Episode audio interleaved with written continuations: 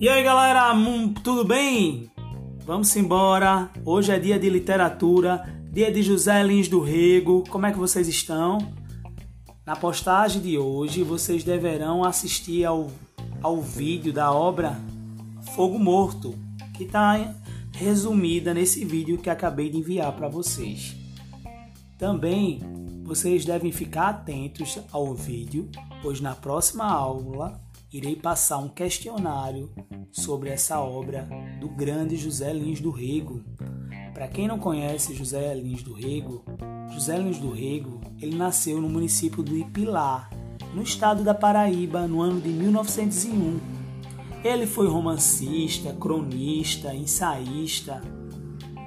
Foi criado por avós maternos e no Engenho Corredor Estudou em Tabaína, na Paraíba, atual João Pessoa.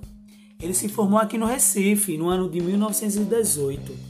Ocupou o cargo de promotor público em Manhaçu, Minas Gerais. Desde sua juventude publicava artigos em suplementos literários, passando após algum tempo a escrever os romances. José Lins do Rego, gente, em 1932, ele publicou com recursos próprios foi lá com seu dinheirinho e foi publicar Menino de Engenho, que atingiu, pipocou. Foi o top das galáxias esse, esse livro na época. Abriu caminhos e teve uma repercussão enorme para uma série de obras de grande importância na literatura brasileira. E como vocês já sabem, José Lins do Rigo vai estar com a sua carreira literária ligada ao movimento regionalista, como Graciliano Ramos, Raquel de Queiroz, Jorge Amado, esses grandes nomes que estamos sempre vendo nas nossas aulas. José Lins do Rego, ele colaborou muito com o Jornal do Recife e também, galera, ele junto com esse time de peso do regionalismo ele buscava uma oposição ao movimento modernista em São Paulo, integrando esse movimento regionalista, fortalecendo e buscando essa nova linguagem do Brasil. Menino de Engenho, no ano de 1932, quando ele resolveu publicar, possui essas características mais autobiográficas, quando quem narra o menino Carlos de Melo vai dizendo da sua infância na fazenda do avô Zé Paulo, onde passou a infância.